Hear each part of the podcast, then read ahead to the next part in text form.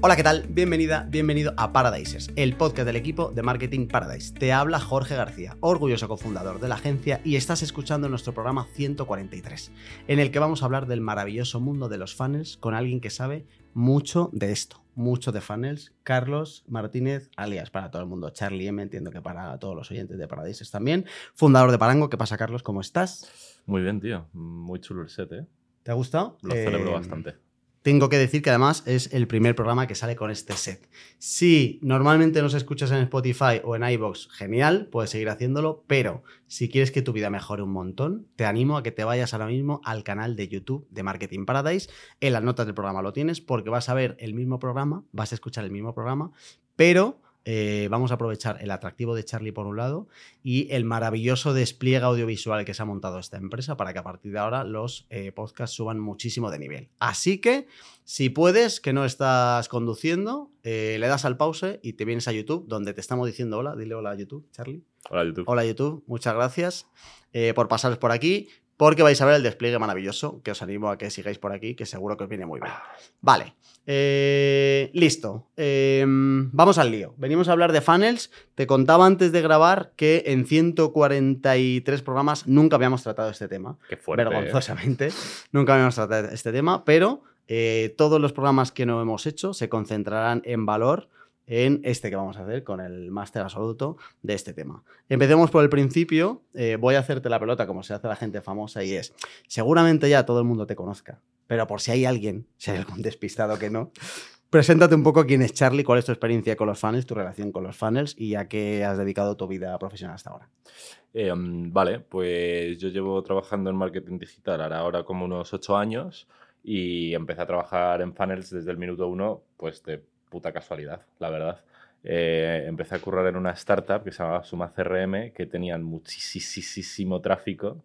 eh, y claro, pues o eso o lo gestionas con un funnel o te come la caca y no hay como mucha más alternativa. Entonces ahí yo ni siquiera eh, los llamaba funnels como tal, eh, pero ya hacía las mismas cosas que hago ahora, sensiblemente peor, me, da la sensación, pero empecé ahí y desde entonces pues están un huevazo de proyectos, la verdad. En Suma CRM hicimos un montón de cosas, eh, estuve haciendo también lo mismo para una multinacional, Efici, eh, después lo he hecho para más startups, lo he hecho de freelance, ahora que he montado una escuela, eh, prácticamente los primeros meses de la escuela han consistido en hacer todo el andamiaje de funnels, eh, que necesita la escuela para poder ir ahora ya fuerte.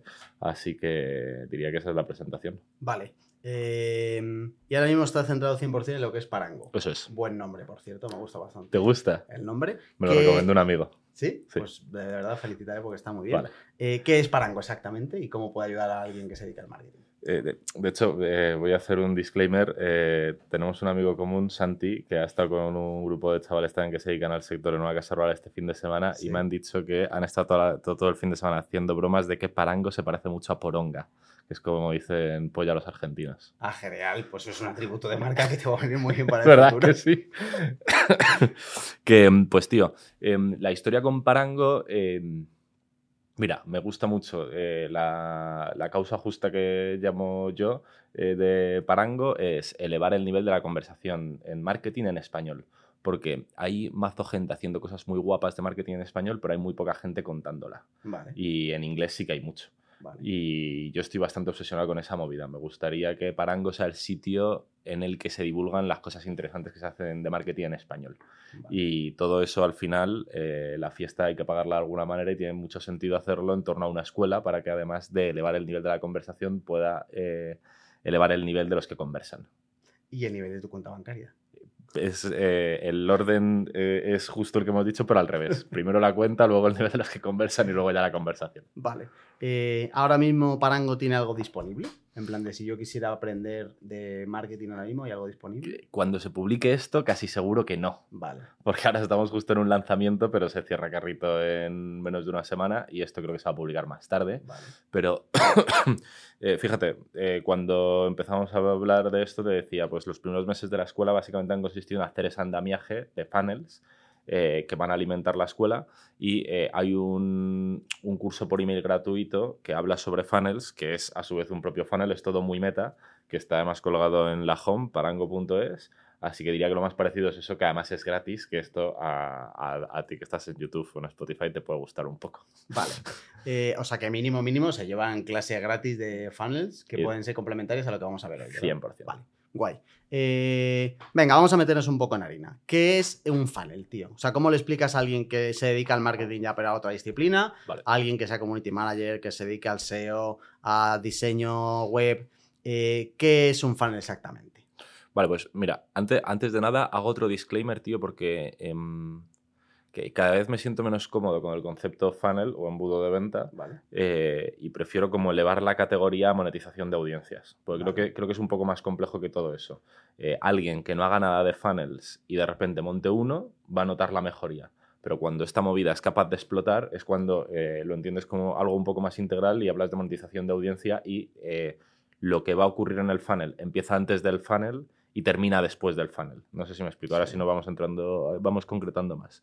Eh, dicho esto, entendiendo que es algo como mm, un poco más amplio y que se guarda bajo el paraguas de monetización de audiencia, me gusta pensar que un funnel es eh, un artefacto, una cosa, una entelequia que eh, ayuda a que un fulano que no te conoce, que está en el punto cero, llega al punto C, que es que te da su dinero básicamente. Entonces, eh, entendiendo como el funnel, como ese sistema que te ayuda a conseguir ese proceso, hay muchas cosas que entran dentro de esa definición, pero básicamente un embudo de ventas es eso.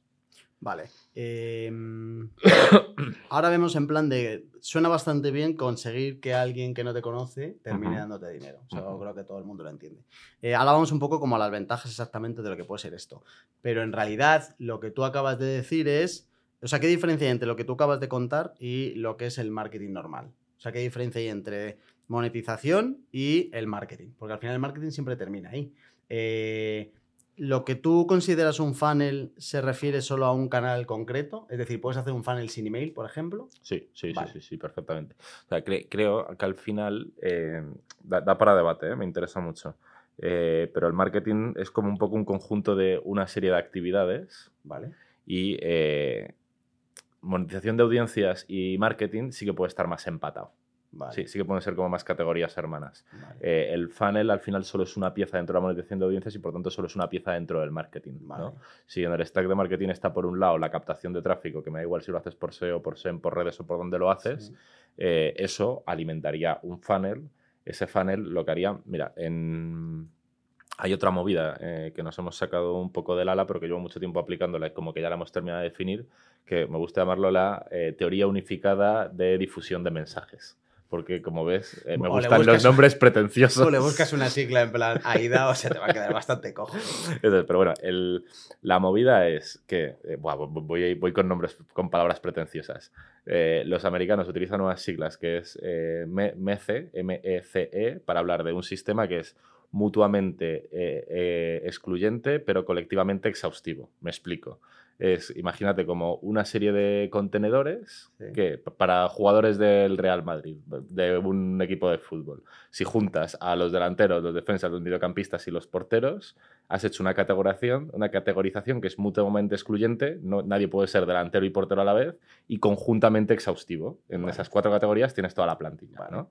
Bueno, pues eh, esta teoría unificada de la que te hablo es un sistema de estos, mutuamente, eh, eh, a ver qué me lío, mutuamente excluyente, conjuntamente exhaustivo que eh, pone en uno de esos contenedores a todos los miembros de tu audiencia. A todos, todos es todos, ¿vale? Entonces, eh, desde el que no te conoce hasta el que ya ha oído hablar de ti pero no es reimpactable, o sea, no tienes ninguna forma de contacto directa, eh, para poder comunicarte con él tienes que pasar por un tercero, por un Facebook, por un similar, hasta el que ya está como dentro de tu audiencia, pues tienes un contacto directo con un email, con un teléfono, con lo que sea, hasta el que te termina pagando. Hay algunos mm, cubículos eh, más entre medias, pero básicamente es eso, ¿no? Entonces, el funnel, la gracia de eso es que me da igual cómo alimentes cada uno de esos cubículos, pero el funnel es el sistema que yo diseño para hacer que la mayor cantidad de gente pase de un cubículo al otro, porque te interesa mucho tener mucha gente en el cero, mucha gente que no te conoce, pero que podría estar en tu radar, pero te interesa mucho más tener a gente en el C,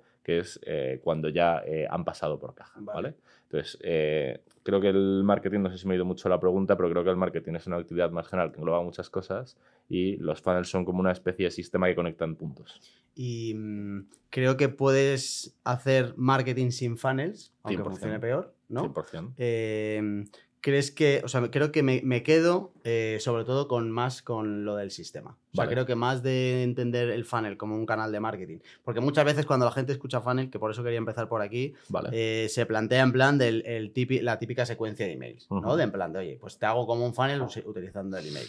Pero como bien acabas de explicar, el funnel es un sistema para pasar de desconocidos a compradores eh, y puedes utilizar eh, un montón de canales de marketing que no tengan que ser siempre el email y no pasa nada. Sí. Es más un sistema como una manera de pensar que además creo que puede venir bien para cualquiera, porque muchas veces a las marcas se les olvida que los, eh, sus potenciales compradores pasan por diferentes fases y entonces tienen que recibir diferentes mensajes y re- diferentes movidas y que además incluso los canales pueden ser diferentes de alguien que no te conoce a alguien que ya te conoce bastante. Eh, ¿Te parece bien que lo dejemos, o sea, el, el término académico para cuando esto lo llevemos a Stanford lo tienes? Vale. que el, el no sé qué excluyente Handenauer.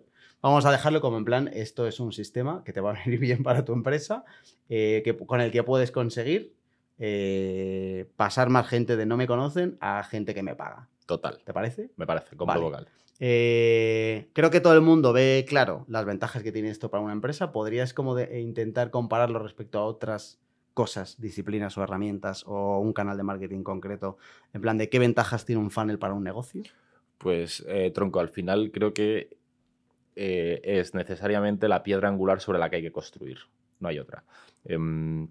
Mira, hay una mandanga que me gusta mucho que se llama el modelo de triple escenario, que tú y yo además lo hemos hablado alguna vez, ¿no? que eh, intenta mapear a toda la gente que potencialmente puede comprar a una empresa, ¿vale? Y los, los separa en tres grupos. Los convierte en fijo, que es gente que por lo que sea va a pasar por caja. Oye, pues eres un despacho de abogados si es alguien que tiene un mega marrón y la, eh, la ha recomendado no sé quién, va a pasar por caja aunque lo hagas muy mal. Eh, hay otro grupo que es los no convierte, que por lo que sea da absolutamente igual lo que hagas, que no hay un solo escenario en el que terminan pasando por caja. Y entre medias hay un grupo muy tocho, que es el porcentaje mayor de tu audiencia, que son los quizás convierte, ¿vale? Eh, la principal diferencia entre usar embudos y no, en mi experiencia, es que cuando no usas embudos vendes, pero solo vendes a los eh, convierte fijo. Y eh, de verdad que esa movida explica que el porcentaje medio de conversión más habitual en España el año pasado sea el 1%. Eh, no es por sacar pecho, pero sí, justo ahora te decía que estamos como en un lanzamiento. eh, estamos a mitad de carrito, al directo eh, asistieron 500 personas y llevamos ya más de un 10% de conversión a mitad de carrito. Eh, no es que lo hagamos muy bien, que de verdad creo que sí que lo hacemos muy bien, pero sobre todo es porque tenemos, hemos entendido esto muy bien y no estamos solo, eh, estamos, tenemos un sistema muy bien engrasado y hace que mucha gente que está en el quizás pase al sí. Entonces, diría que eh, es un must porque si no puedes vender, pero es que te estás dejando una cantidad de pasta en la mesa que no tiene sentido. Y una vez que tienes esto, sobre eso se puede construir desde otras metodologías. A mí, con un ejemplo creo que se ve muy claro. Me hace mucha gracia la gente que dice, no, es que nosotros hacemos landings eh, a nuestro estilo y, y ya sobre eso hacemos experimentación. En plan, tronco. Eh, tu- tu landing es una puta castaña, da igual lo que experimentes sobre una castaña porque es una castaña. Asegúrate de tener, porque esto ya está más estudiado que la leche. Ten una landing más o menos canónica y sobre eso o, o si, si, si no sabes, pues esfuérzate por aprenderlo, al menos entiende que no lo estás haciendo bien, pero no creas que hacerlo a tu manera es una forma correcta de hacerlo, porque lo más probable es que lo estés haciendo muy mal, entrate bien de cómo se hace, la haces y sobre eso experimentas. O sobre eso ya iteras el tráfico. Sobre eso, pues con los funnels pasa un poco lo mismo. En plan, oye, montalo porque de verdad es muy diferencial y ya sobre eso podrán empezar a entrar otras disciplinas. Oye, pues puedes empezar a comprar tráfico de retargeting, puedes empe- apretar en redes para meter más gente, puedes hacer muchas cosas, ¿no? Pero de verdad es que creo que es como el punto base de partida sobre el que donde tiene que empezar todo. Eh, vale, tío, escuchando todo esto y sobre todo con lo del triple escenario, eh, quiero que me ayudes a una cosa. Voy a montar aquí eh, en directo Un una mini campaña. Una mini campaña. Ahora que se está poniendo el tema de las elecciones, entramos en campaña. ¿Vale? Carlos y yo entramos en campaña. Eh, creo que hay dos. O sea, creo que. oye, el funnel se vende muy bien. Joder, puedes hacer más dinero, ¿no? Gente que no te conoce, luego te puede comprar. Pero tiene dos trampas que Vale. las marcas están creyendo y que vamos aquí a desmontar. Vale. ¿vale? Vamos a montar el partido, un nuevo partido que va a ser el partido anti chau chau. Lo vamos a llamar los anti-chau chaus. Ok. ¿Vale? Hay dos chau chaus del marketing que me molestan mucho y que además tú lo has dicho y que por eso esto se cuesta más de vender, creo. Uno es que no sabes el dinero que te estás dejando en la mesa. Vale. Tú sacas algo y te compran los que te iban a comprar, aunque sacaras eh, algo mucho peor y seas el peor marketing, hay gente que ya te sigue, compres lo que compres, te van a comprar. Que pueden ser 10 o pueden ser 500. Pero como no sabes el dinero que te estás dejando en la mesa porque no lo tienes, pues entonces mm, no, no ves como la oportunidad, ¿sabes? Es decir, yo te vengo ahora, joder, qué, qué contento estoy. Hemos hecho el lanzamiento de un nuevo producto de un e-commerce y hemos hecho 2 millones de euros, ¿vale? Pero claro, no sabes eso, no lo puedes comparar con los potenciales 5 que podrías haber hecho con un montón de gente que está indecisa, que no te dice que está indecisa y a los que no has tenido la capacidad de convencer por no trabajar el tema del fan. Eso es un, por otro, un lado. Y eh, el otro es el maldito mantra que nos hemos tragado todos, que comentabas tú, del 1%. Entonces vamos a mirar a cámara para decir, eh, os animo a todos a que vayáis a YouTube para que nos veáis decir lo del 1% es una milonga, ¿vale? ¿En qué sentido es una milonga? En plan de, de que tra- tragarnos que el 1% de conversión es algo con lo que tenemos que quedarnos contentos y, y que nos vale porque la media en España es del 1%, es como si alguien, un desconocido, te está diciendo, oye, puedes vender hasta aquí, no puedes hacer nada Literal. más. ¿Vale? Sí, sí. Y eso es una milonga, ¿verdad? Sí, sí. Chao, Una, chao. dos y tres. Que ¿Cómo, cómo lo gritamos? El 1% es una milonga. Sin gritarlo, porque a lo mejor alguien va conduciendo y no tiene Y la asusta. oportunidad de ver a estos dos ahora montando este paripé. Vale. Una, dos y tres. Una, dos y tres. El 1%, es, una, milonga. Ya está. Creo que con esto se interioriza bien. Eh, tío, pero de verdad, es que. eh, pero es una milonga, no te puedes imaginar cuánto. Em, trabajo mucho con un fulano, Álvaro, tiene una web que se llama Gente Invencible, que mola un montón, y hace poco me hablaba de un lanzamiento con, con una audiencia de unas mil personas. Yo no he conseguido ningún lanzamiento tan gocho, ¿vale? Eh, pero que convirtió tráfico prácticamente frío al 100% y convirtió un 30 y pico por ciento en, con un producto de casi eh, 300 pavos de ticket. Eh, ¿Tú sabes la locura que es eso?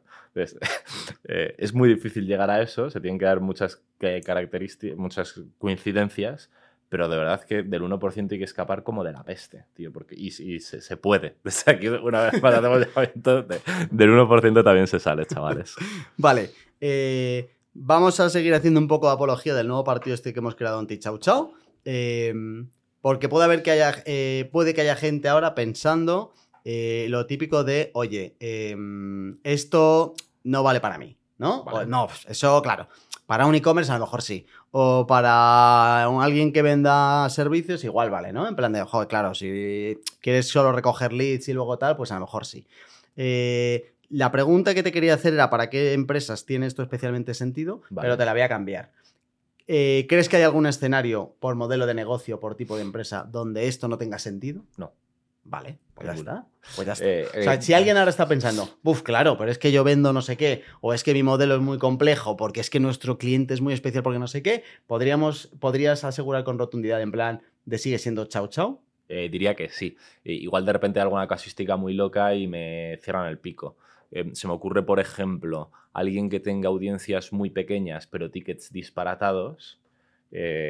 Igual el funnel, aunque siga existiendo, porque tiene que existir, entendiendo como ese sistema que hace esa tarea, igual ti- tiene tanto de hacerlo todo a mano, de, hacerlo todo personalizado, que se desdibuja ese concepto de funnel y automatización y escala. Pero vuelvo a citar a Álvaro. eh, con este tipo de sistemas eh, está metido en un proyecto y acaba de vender eh, online en el último año y medio 18 Kellys. 18 casas. ¿Sabes? En plan, si, si, no se, si se pueden vender casas así, eh, explícame tú a mí, eh, como demonios, eh, que, que no se puede vender. ¿Sabes? Yo he vendido herramientas, he vendido productos físicos, he vendido formación, eh, yo qué sé, he vendido servicios. El otro día estaba en una reunión. Eh, la nueva era esta es muy peligrosa, porque soy bastante bocazas. Vale, Entonces, cosas que, que digo, creo que no debería contarlas, las voy a contar igual. vale. Y encima lo comparto. Que, lo- que no lo debería contar. Pero el otro día estaba en una reunión eh, con un potencial cliente sector automoción, ¿vale? Gente que vende coches. Ge- Gente que vende muchos, muchos, muchos coches en un Vale. año, ¿vale? Eh, y salía algo parecido, en algún momento eh, dijeron, de momento el mercado no está preparado para vender los coches online. Claro, si tú me has dicho que hay un tío vendiendo casas online, Claro. seguramente los coches en algún momento también se puedan vender online. Y no tenga que, que ver con el mercado, con la madurez del mercado o con el tipo de producto y tenga que ver con la, el, el cómo tú tienes que conseguir que alguien pueda comprarlo online, ¿no? 100%. Y tronco, al final hay que entender que estas cosas se pueden hibridar. No hace falta, no hace falta decir, vamos online y que te digan, plan, bueno, pues es que me gustaría ver la casa y tú, pues no, pues no la vas a ver, ¿sabes? En plan, no, no, no hay que ser eh, nazis del canal, ¿sabes? El canal es lo de menos. Lo importante, una vez más, es el sistema. Eh, muchos funnels eh, en los que he trabajado, muchos sistemas de monetización de audiencia en los que he trabajado, hay una parte en la que hay que ponerse al teléfono con el tipo porque le estás vendiendo un producto de 3.000 pavos y, oye, pues quiero hablar con alguien porque quiere entenderlo mejor. Tiene todo el sentido. Con esas cosas igual. Si a mí me dices que no se puede vender coches online, me da la risa. Si me dices no se puede vender coches solo online, pues te diré, oye, pues igual se pueden vender pocos. Pero yo, eh, el renting que me acabo de pillar de un coche lo he cogido 100% online. No vi la unidad eh, hasta después de pagar, por poner un ejemplo. Si, me lo compro igual tendría más reparos, pero lo que te puedo garantizar es que esa gente eh, del sector automoción, si hacen bien esto, lo que van a hacer es que van a llevar al momento final, sea la visita al coche, o sea lo que sea, a muchísima más gente, porque Mira, lo vi muy claro, precisamente antes de cogerme este coche estuve mirando de comprarme uno. Y vi muy claro que al final con un embudo tú lo que pretendes es, eh, cuando, ¿sabes eso? Cuando te encuentras a un buen comercial, sea un coche o lo que sea, y como que te, sabe entender un poco qué cojones necesitas que andas buscando, te lo sabe vestir bien, te sabe dar alternativas. Eh, ese trabajo consultivo, eh, con el embudo lo único que pretendes es llevarlo al online y poderlo hacer a escala, o poderlo hacer más rápido, o poderlo hacer en un tiempo más real, eh, mejorarlo de algún modo. ¿Sabes lo que te digo? Entonces, entendiendo eso, pues ya está, no pasa nada. Pues igual de repente, efectivamente, hasta cerrar la visita lo haces online y luego que vayan a ver el coche o similar. Pero 100% me cuesta pensar en algo que no se pueda vender a través de estos sistemas. Vale, eh, hasta aquí la campaña de, ¿cómo lo hemos llamado? Anti-Chau Chau. Sí. ¿Crees que em, hemos conseguido votos? Creo que sí. Sí, ¿no? creo que sí. Creo que sí. Ya veremos. Eh, dejádnoslo en los comentarios de YouTube o ahí en las plataformas donde nos escucháis, ¿vale? A ver si hemos ganado votos o no. Em, vale, vamos a meternos un poquito en el barro, a ver cómo se hace esto. Porque eh, normalmente, además, siempre que viene gente, pedimos datos y pedimos cosas para que esto pueda estar aterrizado. Antes de meternos un poco en cómo se construye esto, queríamos, quería que habláramos de eh, lo que antes comentábamos de si eh, más allá del email, qué otros canales se pueden utilizar, ¿vale? Em, en tu experiencia, ¿qué mix de canales has utilizado para las diferentes fases de un funnel? Si crees que hay algún canal que tenga más sentido en determinadas fases de un funnel. Vale. Y em, cuáles serían las fases del funnel. Es decir, desde el no me conoce hasta el me compran, ¿piensas que hay determinados clusters dentro que tengan sentido también? 100%, ¿vale? 100%. Mira, voy a intentar, como cuando te hablaba antes de la teoría unificada de la difusión de mensajes, em, es curioso porque no va de vender, pero si lo entiendes es más fácil que vendas, ¿vale? Porque eh, estamos en un momento, a, ver si me compras este pescado, yo creo que sí. Eh, la tecnología ha facilitado tanto que cualquiera esté en Internet contando sus movidas que nunca antes ha sido tan fácil que alguien eh, pudiera contar cosas en Internet, pero nunca antes ha sido tan difícil que te escuchen. ¿Ok? Entonces, eh, es, un poco anticlimático. Mucha gente hablando, pero mucha muy poca gente consiguiendo ser escuchada. ¿Y qué pasa? Que si, seguimos en el modelo del triple escenario, si solo estamos pensando en los quizás, la gran pregunta que habría que hacernos es, oye, ¿cómo, qué, tiene que ocurrir para que un quizás se convierta en un sí? Y en este escenario en el que hay un montón de ruido en Internet, eh, lo que yo pienso, y lo he visto 70 millones de veces, es que para que un quizás se convierta en un sí, antes de que te compre el producto, te tiene que comprar tu mensaje. Por eso a ese sistema lo llamo la teoría unificada de la difusión de mensajes, porque eh, estoy cansado de ver que si eres capaz, si tú tienes una serie de ideas, una serie de mensajes que articulan eh, todo lo que hay alrededor de tu producto y tú eres capaz de difundirlas con éxito, eh, las cosas empiezan a, caer un poco en, cadena y eh, es cuando la cosa empieza a funcionar. Entonces, no me voy a meter a saco en esa porque nos lleva aquí más de una hora, pero si hubiera, tuviera que resumir como tres partes a brocha gorda que tenga uno de estos sistemas, por un lado está la captación, en plan, oye, hay gente que no te conoce y me tiene que conocer, o hay gente que me conoce y está muy fría y la tengo que reactivar. Eh, ahí podemos utilizar unos canales y ahora nos metemos si quieres. Al final, ese es el principio. Vamos al final. Está la parte de conversión vale, ya hay alguien que comulga con mis ideas, que está en ese punto bonito, Eh, y hay que terminar de eh, sellar el acuerdo. Pues con los coches igual efectivamente tiene que ser una visita, con otras cosas puede ser una llamada y con otras cosas puede ser un enlace a un checkout y pagan y ya está. Ahora podemos entrar también ahí en esos canales. Y en la zona de entremedias, en esa zona desde el que ya me conocen, pero hasta que todavía están muy lejos de ser como mis eh, apóstoles, por decirlo de algún modo, hasta que están dispuestos a pasar por el datáfono, eh, hay otros posibles canales, pero ahí es donde el, email es el rey. No es el único, pero es un gran canal para hacerlo y por eso casi todo el mundo al final piensa en email. Pero a mí me da igual cómo lo hagas. Eh, hubo un tiempo que estaba como mega de moda un, tipo de lanzamientos que se hacía en Estados Unidos que se llamaba el Product Launch Formula de Jeff Walker, que básicamente consistía en tres vídeos en diferido en tres días distintos que era como esa parte intermedia, el inicio, la captación se hacía todo a golpe de ads y el final se hacía en un webinar en directo. Eh, ahí el, canal principal para hacer esa conversión era el vídeo. Eh, a grosso modo podemos hacer como esas tres categorías y hablar de canales. Eh, en, el primer, en el primer bloque, en la captación, ¿qué tipo de canales nos interesan? Nos interesan canales con potencial de viralidad o con potencial muy masivo y nos interesan canales con capacidad de descubrimiento. ¿Por qué? Porque, por ejemplo, un podcast como estamos aquí eh, tiene capacidad de viralidad, pero tiene muy mal la capacidad de descubrimiento. Es muy difícil encontrar podcasts buscando. Es más fácil encontrar vídeos en YouTube, que entiendo que igual el set también tiene que ver con eso, el set que os habéis montado vosotros. Es más fácil encontrar reels en TikTok, etc. Entonces, cualquier canal que te ayude a tener como mucho alcance y idealmente que sea bueno para el descubrimiento es un buen canal para la captación hay peros, si quieres nos metemos en ellos. En la parte eh, esta intermedia necesitas un canal en el que sea muy fácil eh, nosotros eh, decimos que en esa fase intermedia lo que queremos hacer es deslizar ideas. Nosotros, hay una serie de creencias que si tú, si hago Inception como en la película, si consigo que las creas, va a ser muy fácil que cuando llegue el momento de rubricar el acuerdo lo rubriques. Pues eh, necesitamos un, hacerlo en canales en los que sea muy fácil mantener esa conversación. El email funciona muy bien, los podcasts funcionan muy bien, pues si tienes a un tío chamullándote 40 minutos en la oreja, es más fácil que te compre el pescado. Pero me vale vídeo me vale apoyar desde redes, me vale apoyar con retargeting, me da un poco igual. La idea es eso. Y en la parte final, tres cuartas de lo mismo. Cuando es un producto de o ticket bajo o eh, muy fácil de entender, podemos ir muy a cuchillo y podemos lanzar contra un checkout y tomar por el culo. Cuando según se va complejizando, pues igual ya no se puede ir a checkout y hay que hacer checkout más vídeo, o no se puede ir a checkout más vídeo y hay que hacer eh, llamada o videollamada más checkout, o eh, incluso visita presencial, pues básicamente diría que esas son las categorías. Vale. Em, hay algo que me parece muy interesante, porque claro, em, como siempre en digital, esto es casi infinito. O sea, las oportunidades de cada una de las fases de los canales pueden ser enormes. Y efectivamente te puedes meter a hacer un podcast, te puedes meter a hacer anuncios, te puedes meter a hacer cualquier cosa. Creo que puede ser interesante, a ver qué te parece, eh, tener en cuenta eh, cuáles de los canales que vas, o sea, que tienes a tu disposición eh, tienen menos ruido para tu mensaje. Porque lo que tú decías, que me parece muy interesante de, oye, la posibilidad de lanzar nuestro mensaje ahora mismo es enorme, pero la atención que tenemos del otro lado es bastante, bastante escasa.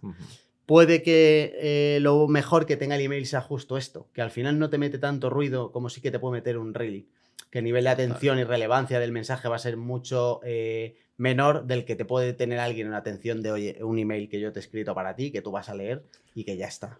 Y, o sea, 100%, y además es que hay un punto superior. Eh, en, en, esa teoría unificada de la que te hablaba antes, hay un punto que es crítico que lo llamamos reimpactabilidad que significa eh, que es el punto a partir del cual eh, yo puedo tener conversaciones contigo porque eh, existe cierto permiso, pero no necesitamos el permiso de un tercero. Vale. Lo paso a Roman Paladino. Cuando tú estás en un Reels o algo así, estás teniendo conversaciones con tu audiencia con permiso de Instagram. Vale. Si Instagram no te quiere dar visibilidad, se jodió la conversación. ¿Vale? en el momento en que accedes al email o similar, me da igual, o a un grupo de Telegram o a llamada o lo que sea, esa persona de tu audiencia te ha dado permiso, pero ahora eh, ocurre solo con vuestro permiso, no necesitáis el permiso de un tercero.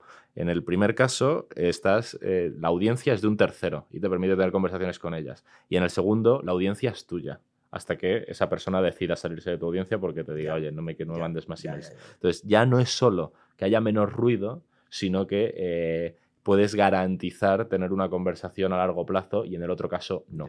Por eso en, yo lo creo firmemente en todos, en todos esos canales en los que la audiencia pertenece a un tercero, tu objetivo número uno tiene que ser sacar esa audiencia de ahí y llevarla a un espacio privado vuestro, porque es que si no, o sea, literalmente estás apostando todo tu negocio al buen hacer de Facebook, de Instagram o de TikTok, que eh, sospecho que le preocupa más eh, sus problemas que los tuyos.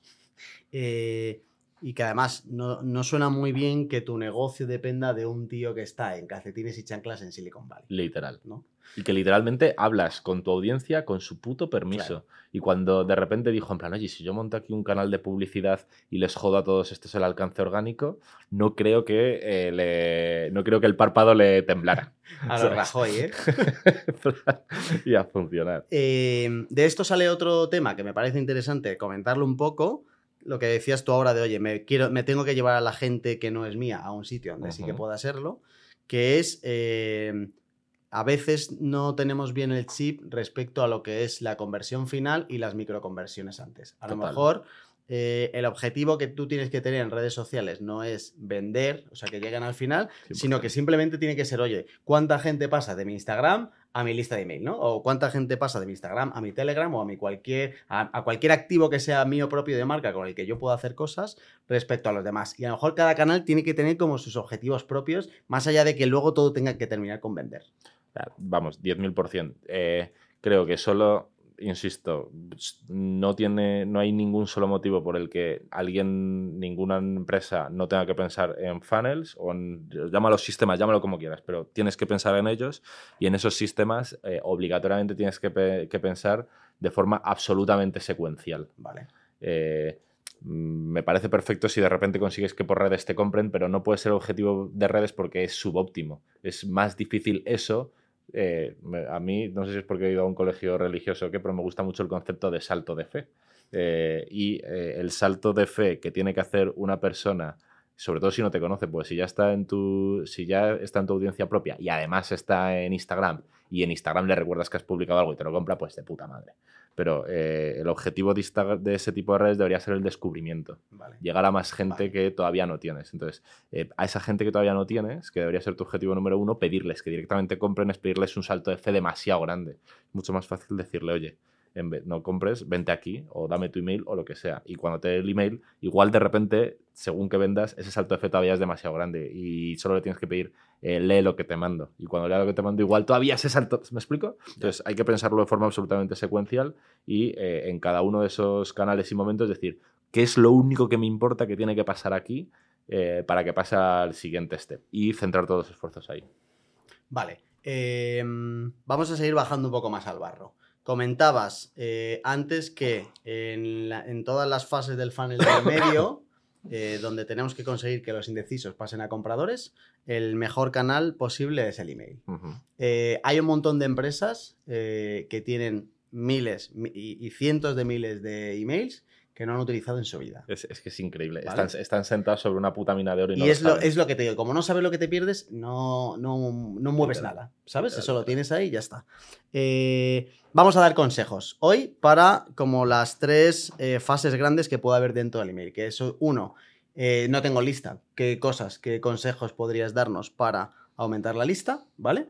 Y luego, dos, la fase de calentamiento, qué cosas puedo hacer o qué consejos darías, más que cosas, ¿no? ¿Qué consejos darías para calentar la lista? Y lo último, el tema de cómo le saco dinero a esta gente cuando ya me ha comprado el mensaje que me ha gustado mucho de, oye, primero que me compre el mensaje y luego ya que me compre el producto. Porque normalmente solemos empezar por el producto, mira qué ventaja, mira qué guapo, tal, no sé qué. Y dónde está el mensaje primero que te tiene que comprar. Que la gente entienda que lo necesita, entre comillas, o que le va a venir bien para mejorar algo en su vida en general. Vale, vamos con lo primero. ¿Qué consejos das a la gente para crear la lista? Vale, pues eh, de entrada yo soy cero especialista de esto. E intento entrar eh, principalmente en proyectos que ya tienen esa audiencia, porque a mí me facilita mucho la vida y, eh, como te decía, para esa parte lo importante es estar en canales que tengan mucha capacidad de descubrimiento y para eso son temáticas muy especialistas. Oye, redes, oye, SEO, oye, si ya tienes el sistema muy afinado, paid. Entonces, son como sitios suficientemente complejos como para que tenga mucho sentido que haya perfiles o agencias especialistas haciendo esa parte. Vale. Entonces, dicho esto, eh, el único gran consejo que podría dar yo aquí, que me siento cómodo dando, es que eh, no hablamos de funnels, hablamos de monetización de audiencias, que es un paraguas más grande. Entonces, es importante que se hace ahí, porque si tú me estás captando una audiencia que está absolutamente desalineada con lo que yo voy a hacer en el resto de la secuencia, estás más frito que fritini.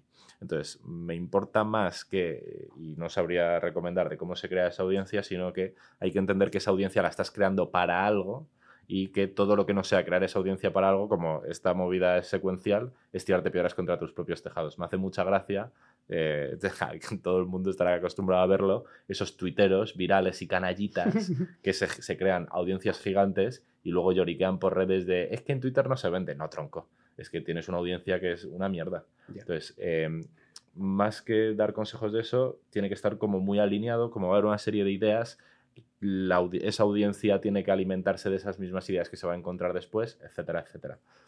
Em, creo que en ese área sería el único consejo que me sentiría cómodo dando.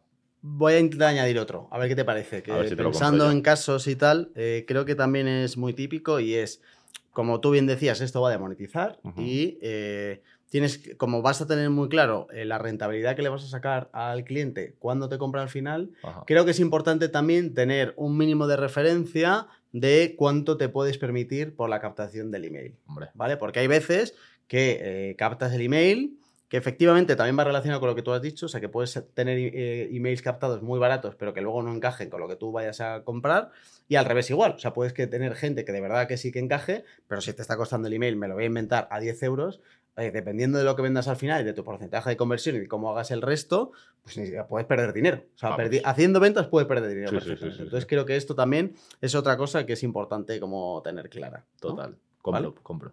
Vale, eh, ¿qué consejos le darías a alguien para conseguir eh, que pase de te conozco a te doy mi dinero? Vale, pues ahí literalmente eh, podríamos dedicar igual otras siete horas de programa, ¿vale? Pero los dos mejores consejos que puedo dar son, voy a dar dos. Eh, el primero es entender el concepto de ventana de atención. Como estamos, lo estábamos diciendo, ¿no? En Internet a día de hoy hay muchísimo ruido, hay muchísima gente hablando, entonces es muy difícil mantener la atención. Y estás compitiendo contra el puto TikTok y el marca que de verdad es que son muy divertidos. Entonces, eh, la gracia es cuando, sobre todo al principio, cuando alguien ha pasado de estar en una audiencia de un tercero a estar en una audiencia propia tuya, cuando te ha dado su email, te ha dado lo que sea, de algún modo eh, acaba de darte permiso a comunicarte con él y tienes un momento privilegiado, una ventana de atención muy buena eh, para hablar con esa persona. Entonces, creo que lo primero que hay que hacer es entender que esa ventana eh, justo se acaba de abrir y tratarla adecuadamente. ¿Qué significa tratarla adecuadamente? Que si alguien del que está escuchando esto veo que tiene preconfigurado un email de doble opt-in, lo mato. Porque es el email con más aperturas de literalmente cualquier negocio. Es imposible que haya ninguno otro. Y hay gente que lo manda hasta en inglés. Y de Me verdad, podrías matar en directo ahora mismo. eh, pues te- de verdad, te, te apuñalo, te pego tres mojadas en el riñón y acabamos con esto, porque no tiene ningún sentido, loco. Eh, nunca, no hay va a haber ningún momento en el que alguien de tu audiencia te esté prestando más atención que hay.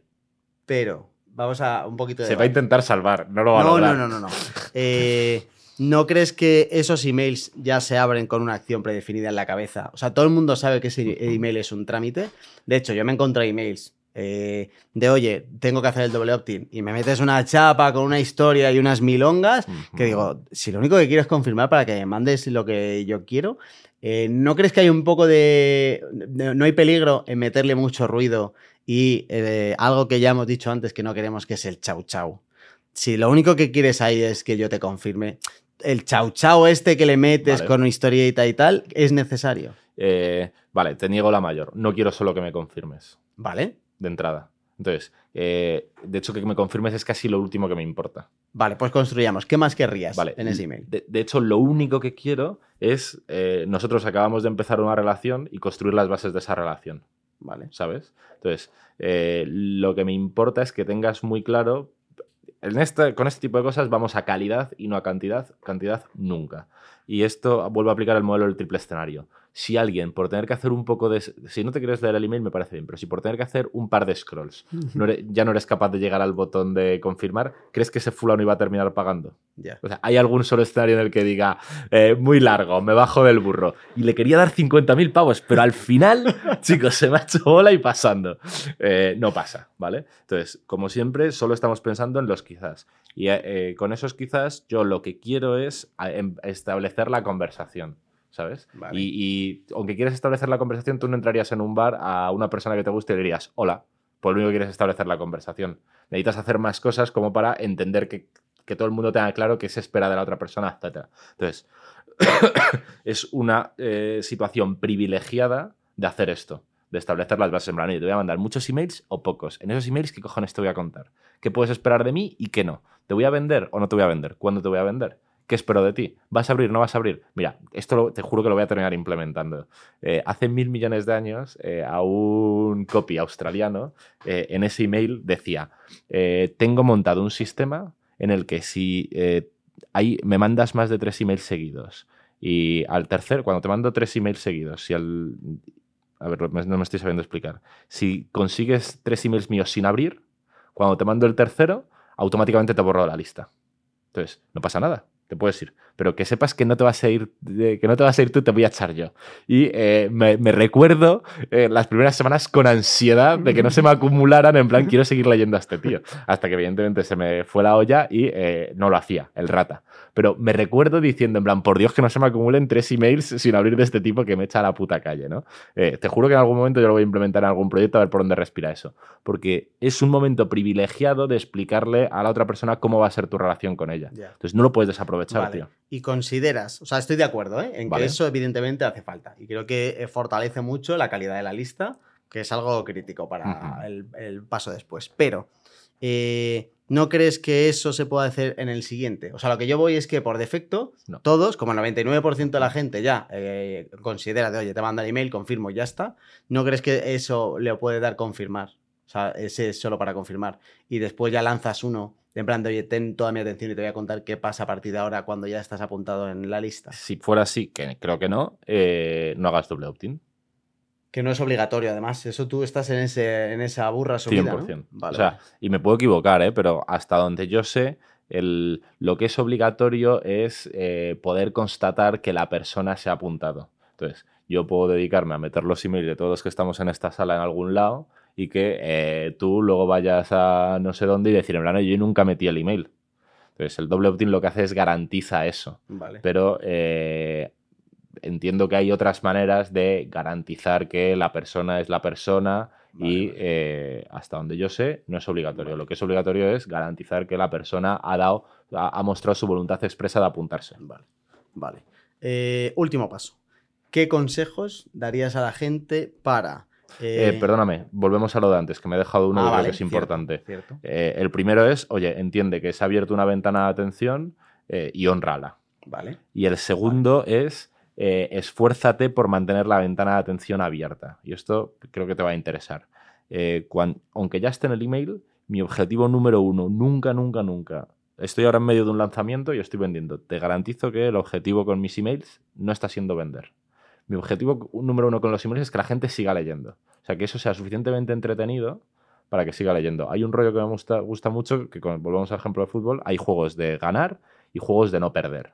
El juego del delantero es de ganar, que se arriesgue lo que tenga que arriesgar sí que intenta hacer un gol. El juego del portero es de no perder, en plan, oye, mira, sin florituras loco, pero la portería cero, ¿vale?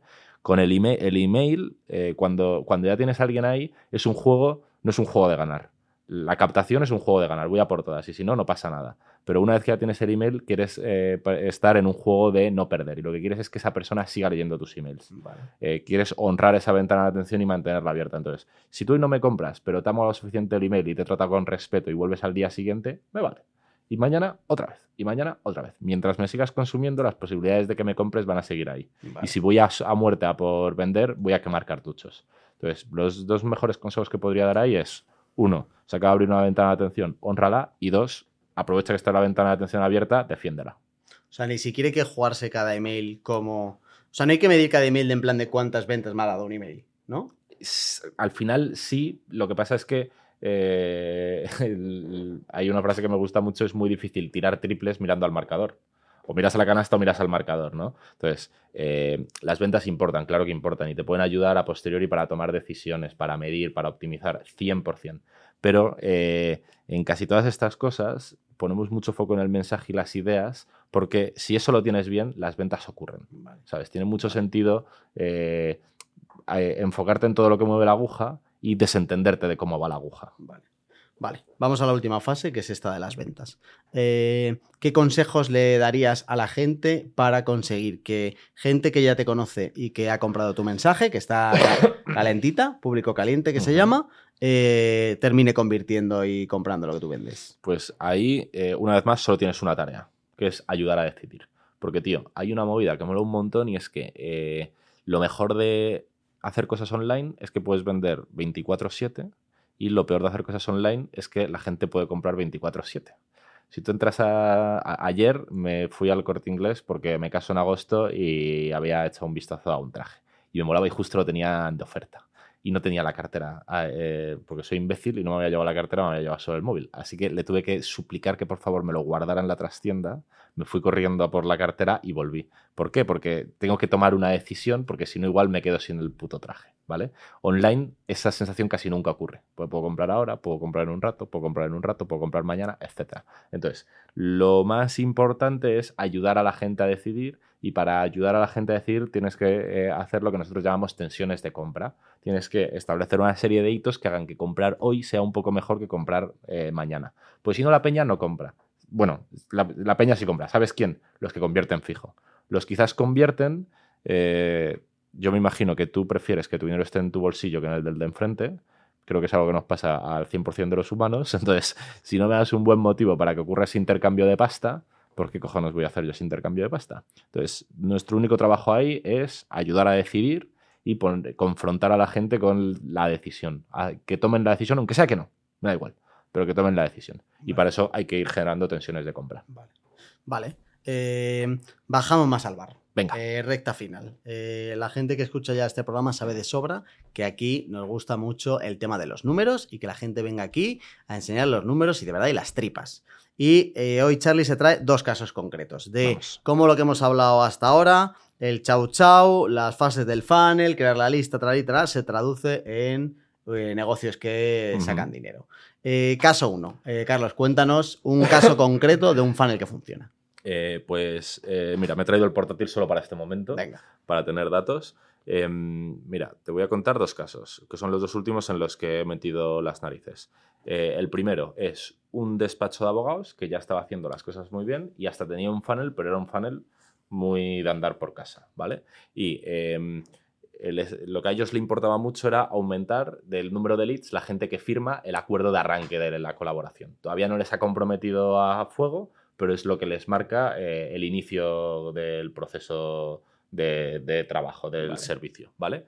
Eh, implementamos hace dos meses y eh, estaban en lead, de lead a firma 49,71% de la gente, que está muy bien, está el 50%. Bastante bien. Vale eso lo analizamos cogiendo los últimos tres o cuatro meses antes de empezar a trabajar nosotros, algo así. Bueno, habían pasado por ahí 2.600 leads por, calcular volúmenes. Lead a firma es firma ya gente que paga, ¿no? O sea, cliente. todavía no paga seguro, hay un escenario en el que todavía se complica el pagar, pero a priori vale, vale. muy probable. Vale. ¿vale?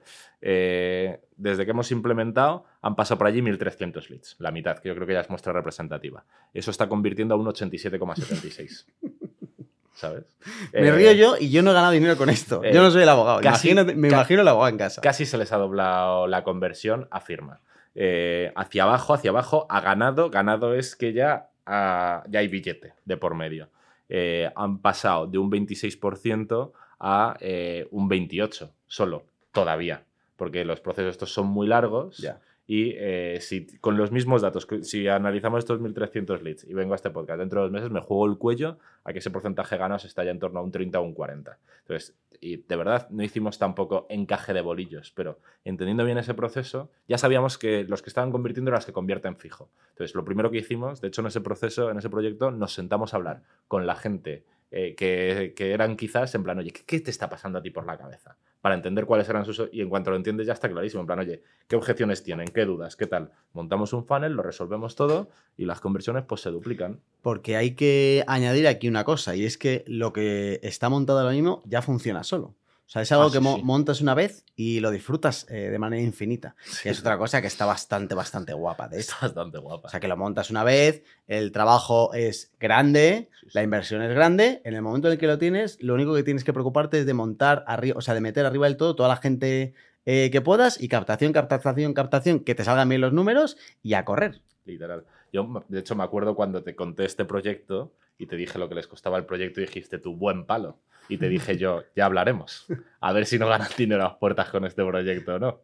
Porque era un proyecto muy dulce, ¿eh? tenía trampa. Era un proyecto en el que tenían mucho tráfico y que esa parte la tenían muy mal montada. Entonces es muy fácil que en cuanto lo haces bastante bien, pues, pues eso, que te doble la conversión. Vale. Vale. Eh, otro caso diferente, otro sector diferente. Eh, cuéntanos, Charlie, otro funnel que has montado, ¿con qué números estaban? O bueno, creo que empezaba de cero. ¿no? Ujú. ¿Y qué números ah, sacan? Pues mira, me he sacado, eh, he sido muy cucu y me he sacado los números de las tres ediciones que se han impartido hasta ahora. Es una formación que cuesta unos 3.000 pavos. Vale. Eh, tengo números de leads con los que se. Porque se hace. eso- en este proyecto se hace una captación. eh, se invita a una sesión en directo, a un evento. Eh, y a partir de ahí se arranca el proceso de ventas hasta que se cierra el carrito porque empieza la formación porque es en directo y toda la gaita.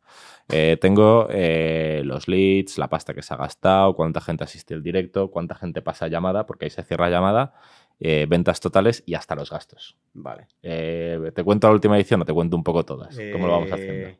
Ágil. Sobre todo de métricas en plan de, oye, ¿cuánto público potencial había? Vale. Eh, si quieres, en plan, cuánta gente pasa un- al paso intermedio y Venga. al final. Pues mira, primera edición, 1400 leads, 800 pavos en ads.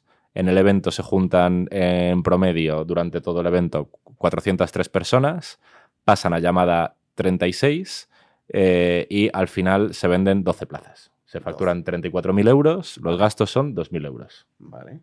Segunda edición. Eh, leads, 2.360 tipos más o menos. Se gastan en ads unos 4.500. Eh, eh, aquí montamos un Telegram. ¿Ves eso que hablábamos de que hay una fase ahí de calentamiento? Ahí no lo hicimos solo por email, también les metimos en un Telegram. En la primera edición no lo hicimos. Entraron más de 1.000 personas. El día del directo, en directo hubo en promedio más de 500 personas. Unas 65 personas eh, entran a WhatsApp. Terminamos vendiendo 55 plazas. De 65. ¿no? De Tiene un poco de trampa porque algunas las vendimos sin pasar por WhatsApp. Ah, pero bueno, por no enrocarme e ir muy lento. Eh, pasta bruta, 175.000 pavos. Gasta, eh, gastados, gastos, 35.000. Sale a cuenta. Si la calculadora me sale los números. Sí, ¿no? Vale. Eh, tercera edición. Leads, 2.800 tipos. Gastamos en ads unos 5.500 pavos, más o menos. En el Telegram ya llegamos a 2.400 personas. En el evento lo hacemos de dos días. La cantidad de gente baja, pero en el total agregado eh, son más. Eh, piden para llamada unas 220 personas. Llamamos a- pasamos a llamada unas 190 y vendemos 150 plazas. 440.000 pavos facturados y entre 60 y 90.000 de gastos, pues todavía se está impartiendo la edición y todavía aparecen gastos. Sin tener la calculadora. Te vuelven a salir los me números. Podrían salir bastante bien. Y al final, tío, la movida con todo esto, eh, de verdad es que los números son lo de menos. Me- o sea, me importan menos los números que los porcentajes, Vale. que igual es lo que sorprende a la peña. Y por eso no me gusta hablar de funnels, sino me gusta hablar de monetización de audiencias, porque eh, en, este en este proyecto, que parí yo la primera edición y como que me, o sea, me siento como muy dueño de ese éxito, eh, si solo hubiéramos montado funnels, ni de coña eh, habríamos pasado a 190 tíos a llamada y eh, habrían sacado la billetera con 3.000 pavos 150. Porque es un proceso mucho más amplio. Hay una serie de ideas que distribuimos desde el principio, captamos abanderando esas ideas. Durante la fase de calentamiento alimentamos muy fuerte esas ideas y nos despreocupamos de si se vende o no se vende, de verdad. O sea, la movida de estos tíos es, hay se puede vivir de Internet y se puede vivir de las webs. Y vamos a divulgar de esto. Y vamos a intentar que mucha gente viva de Internet y viva de las webs. Si además vendemos, cojonudo. Pero se da una cantidad de contenido que el que no tiene 3.000 pavos si quiere ser un currele se lo quiere hacer por su cuenta, lo puede hacer. Cuando de verdad estás ahí, es cuando empiezan a ocurrir estos números loquísimos. Vale, en las notas del programa dejamos el detalle, ¿vale? De los datos de los dos funnels por si alguien quiere verlos. y disfrutarlos. Y si alguien tiene dudas, pues nos preguntan, nos dejan comentario, lo que sea, y se lo trasladamos a Charlie para rematarlo. Eh, Charlie, ¿algo más? ¿Crees que nos hemos dejado algo que sea importante para que alguien pueda empezar a trabajar todo este mundo? Eh, empezar, de verdad. O sea, es eh, criminal. Me da igual el proyecto no tener esto en cuenta. Desde un e-commerce que no tenga una secuencia de carrito abandonado funcionando como es debido, que es para matar, hasta vosotros que no tenéis ese primer email bien cuidado. aquí hay que poner atención, tío, pues es que hay una cantidad de pasta en la mesa que no tiene sentido. Vale, oye, pues muchas gracias, Charlie, por pasarte por aquí. Muchas veces. A ver si. ¿Creéis que vas a estar otros 130 programas sin hablar de esto? Creo que no, pero seguramente hagamos un segundo eh, programa de fans. A poder antes, ser sin mí. No, antes, o sea, ese segundo programa se hará antes de que yo cambie mi email de doble opt eh, pues, ni pruebas ni dudas. Eh, y a ti, querido oyente, muchas gracias por pasarte por aquí por Paradises. Recordate que estamos en YouTube, que el despliegue técnico y tecnológico de verdad está a la altura de los mejores. A3 Media me ha pedido ya consejos de cómo se monta esto. Así que si nos puedes disfrutar en YouTube, eh, desde aquí te saludamos, por supuesto, y te damos las gracias. Y para los podcasters solo full audio, eh, recordarte que, por supuesto, si no lo has hecho ya, te suscribas a Paradises para poder decir eso de yo ya les conocía antes de que fueran famosos. Hasta la semana que viene.